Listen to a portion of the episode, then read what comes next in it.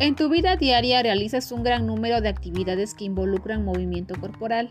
Por ejemplo, cuando juegas básquetbol, lanzas el balón con la fuerza necesaria para que un compañero lo reciba o para encestar. En un partido de fútbol, al patear el balón puedes imprimirle un efecto para meter gol. También eres capaz de hacer movimientos tan finos como los necesarios para escribir o ensartar un hilo en una aguja. ¿Cómo puede nuestro cuerpo realizar todos estos movimientos? ¿Qué sistemas se involucran cuando sostienes el lápiz con que escribes? ¿Cómo puedes coordinar dos o más movimientos a la vez? Por ejemplo, cuando corres y botas un balón.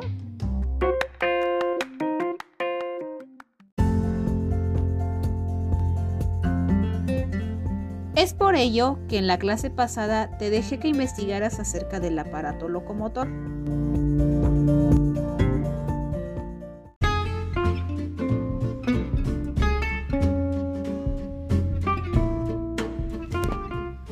El aparato locomotor está constituido por tres componentes, el sistema óseo, el sistema articular y el sistema muscular.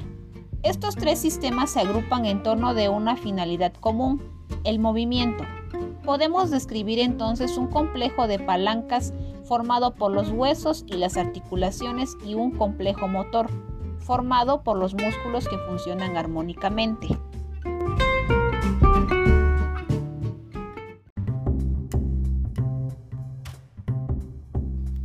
Ahora que ya sabemos qué es el aparato locomotor, nos enfocaremos a uno de sus sistemas, que es el sistema óseo.